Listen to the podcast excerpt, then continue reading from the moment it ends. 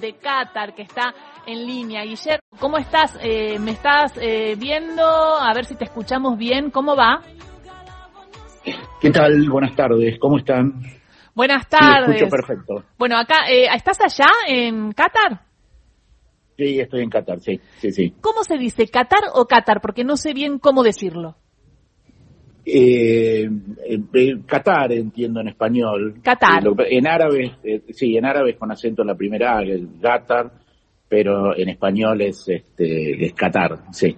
Bueno, cada vez falta menos, estamos eh, acá muy contentos y contentas esperando el Mundial, esperando a ver jugar a nuestra selección y me imagino vos como argentino en Doha que vas a recibir a un montón de argentinos y argentinas, eh, bueno, ¿cómo lo estás viviendo? Bueno, con una mezcla de ansiedad para que empiece el Mundial, por supuesto, y al mismo tiempo eh, con muchísima responsabilidad, ¿no? Eh, como bien decías, estamos esperando un importante número de argentinos eh, que asistan a la Copa del Mundo. Eh, la estimación es de alrededor de 35 mil, con lo cual estamos, bueno, terminando ya de, preparar y de organizar el operativo consular especial que vamos a tener para, para toda la Copa del Mundo. a fin de darle, bueno, a, a, todos los argentinos que, que pudiesen llegar a tener algún inconveniente, del, del, de lo que sea, eh, la mejor atención, lo más eficiente y lo más rápida posible, ¿no? Eh, para que todos puedan disfrutar de su estadía aquí en Doha. Bueno, y ahí viene un tema y es eh, la decisión de hacer el Mundial de Fútbol eh, en, en, Qatar y eh, lo que puede llegar a pasar respecto a la flexibilización o no de sus leyes te quería preguntar cómo estás viendo esto, teniendo en cuenta que al ser eh, un país islámico tiene leyes muy estrictas que tienen que ver con el abrazo, eh, bueno, la no tolerancia a, la, a, las minorías, por ejemplo, el tema de la homosexualidad, eh, el tema de eh, los cantos y los festejos. Digo, ¿cómo, cómo estás viendo esa situación y, y qué tiene que tener en cuenta un argentino o una argentina que va al Mundial? Efectivamente, como, como bien lo decías, eh, es un país con una legislación muy estricta eh, en, varios aspectos y que legisla además sobre cuestiones que para nosotros eh, hoy son absolutamente comunes, ¿no? más allá de esto, mm, yo entiendo que va a haber una cierta flexibilización. De hecho, la organización espera que alrededor de un millón, un millón doscientas mil personas visiten Qatar durante la Copa del Mundo con lo cual ya de entrada, teniendo en cuenta la, la masividad del evento, eh, va a ser muy difícil imaginar que la policía va a tener una actitud eh, permanentemente represiva. Hmm. Naturalmente, aquí hay que tener en cuenta eh, dos, o hay que tener dos cuestiones fundamentales. En primer lugar, eh, respeto. Digo, más allá de que pueda haber algún tipo de flexibilidad, la, eh, el respeto hacia eh, la cultura y las tradiciones y por supuesto la religión aquí en Qatar es fundamental. Y en segundo lugar, utilizar un, el sentido común. Uh, digo, eh, eh, a uno le dicen no hay que tener demostraciones de afecto. Probablemente si va caminando con su pareja de la mano no va a pasar absolutamente nada. Si cruza el brazo por el hombro de, también de su pareja tampoco va a pasar nada. ¿Y qué pasa Ahora, si son del mismo sexo? No, a ver, eh, lo que pare y esto lo digo en realidad por lo que se comenta y lo que hemos estado viendo, mientras no, ha no haya manifestaciones eh, explícitas, ¿no? De apoyo, por ejemplo, eh, al movimiento LGBT, eh, probablemente no ocurra nada. Ahora, si en el medio de la calle uno se para con la bandera y, este, y empieza a quitarla, bueno, probablemente eh, eh, algún policía que esté dando vuelta por la zona le sugiera que guarde la bandera y eventualmente, si no persiste en su actitud, eh, tenga algún tipo de consecuencia. Pero en, en, general lo que estimamos todos aquí es que va a haber una flexibilización y mientras no sean cuestiones graves, por supuesto, eh, en general la, la policía va a tener ciertas eh, no, no, digo, al, al, revés, no va a tener muchos reparos en hacer la vista gorda, ¿no? Con estos temas. Estamos hablando con Guillermo Nicolás, es el embajador argentino en Qatar. Le pregunto, embajador, ¿cuáles eh, consultas recibieron desde la Argentina, de aquellos que están interesados, que van a ir a la Copa del Mundo, que se comunicaron con la embajada para hacer qué tipo de consultas? Bueno, eh, las consultas fueron variando a medida que se acercaba la Copa del Mundo. En un principio, el gran problema fue el alojamiento, ¿no? El, el conseguir alojamiento aquí en Doha eh, porque hubo un punto hace cuatro, cinco, seis meses en que se formó un cuello de botella. Eh, había muchos hoteles y edificios de departamentos que iban a ser puestos a, a disposición de los eh, viajeros que no estaban todavía terminados.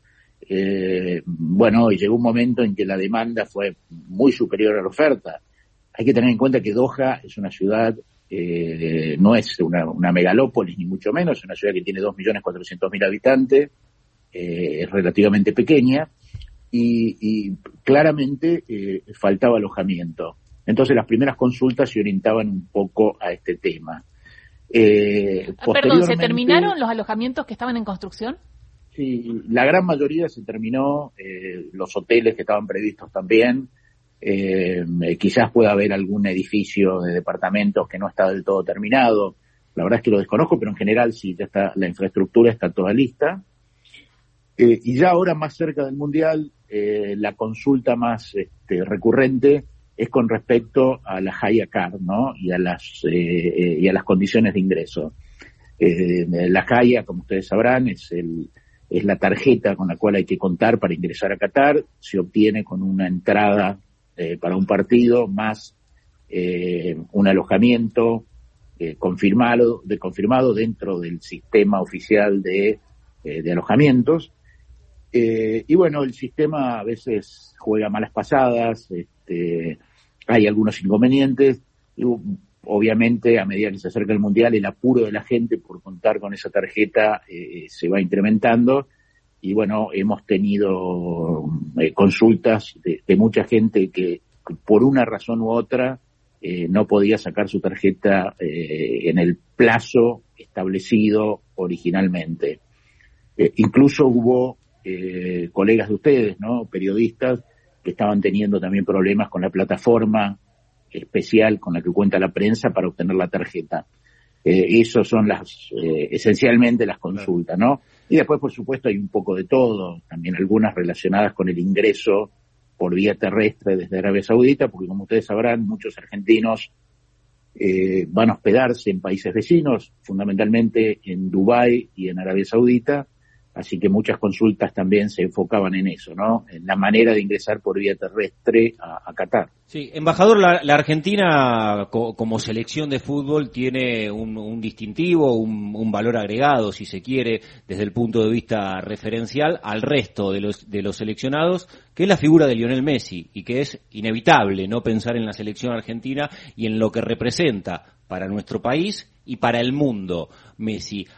¿Hubo algún tipo de, pedido institucional de, Qatar hacia ustedes como embajada por Messi para hacer algún tipo de, acción, de actividad o demás? ¿O lo, consultaron por algo relacionado a la figura de Messi? Eh, no, eh, específicamente eh, para tener contactos con la selección o algún miembro de la selección o Messi en este caso, no. Eh, probablemente los organizadores saben que esas consultas se realizan a través de FIFA y de las selecciones nacionales, ¿no? Claro. Pero, pero bueno, es interesante eh, lo que decías porque eh, realmente en Medio Oriente, y esto lo digo por experiencia, porque he recorrido la zona desde hace, estoy recorriendo desde hace muchísimo tiempo, la República Argentina goza de un gran prestigio aquí en esta, en este área, en gran parte explicado por el fútbol, ¿no? Para los demás, eh, los demás edad, la gente un poco más mayor, eh, la figura de Diego Maradona es, es icónica y bueno, ahora para los más jóvenes en la actualidad, la de Lionel Messi. Eh, son dos futbolistas los cuales la idolatría que siente la gente por ellos es casi equiparable a la que sentimos nosotros. Claro, eh, y en ese sentido también eh, está relacionado con lo que vimos esta última semana, ¿no? Que hubo una, suerte de banderazo, le llamamos eh, en la Argentina, pero a una reunión, comunión de hinchas ya en, en Qatar, que ninguno era argentino y sin embargo muchos de ellos estaban con la camiseta de la selección. Y la atracción hacia la Argentina tiene que ver justamente con la figura de Messi. Y es muy impactante ya a 12 días de la competencia empezar a ver en Qatar a, muchos hinchas de fútbol que no son argentinos y sin embargo se identifican con nuestra camiseta. Exactamente. Eh, el grupo al que estás haciendo referencia es, eh, se denomina aquí eh, Grupo de Fans Argentinos en Qatar, ¿no? Eh, en su gran mayoría son indios de la región de Kerala, eh, aparentemente por lo que me comentaban, es una zona en la cual eh, la, la, la, selección de Argentina eh, goza de una este, de totales simpatías y prácticamente la gran mayoría de la población la apoya.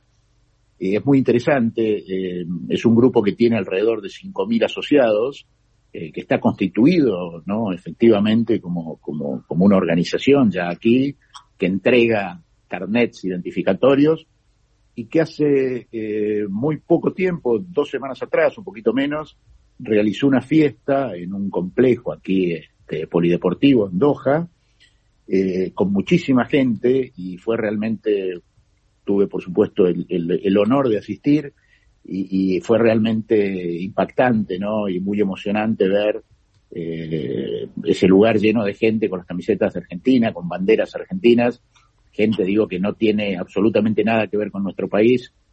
Eh, yo creo que el 100% de ellos ni siquiera nunca ha viajado nunca a la República Argentina.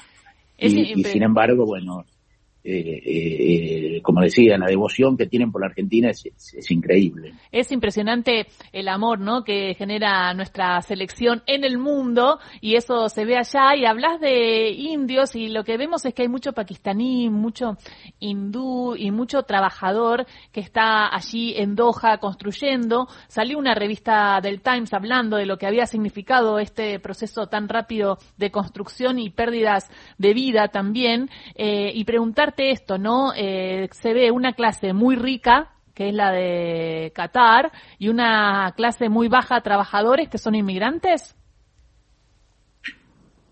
Sí, en líneas generales. De todas maneras, hay que distinguir dentro de los propios cataríes, eh, si bien todos tienen, por supuesto, un muy buen pasar, eh, hay familias que son muy ricas, riquísimas diría, multimillonarios, y otros que tienen una, como decía, un buen pasar, pero sin llegar a ser, por supuesto, millonarios ni mucho menos.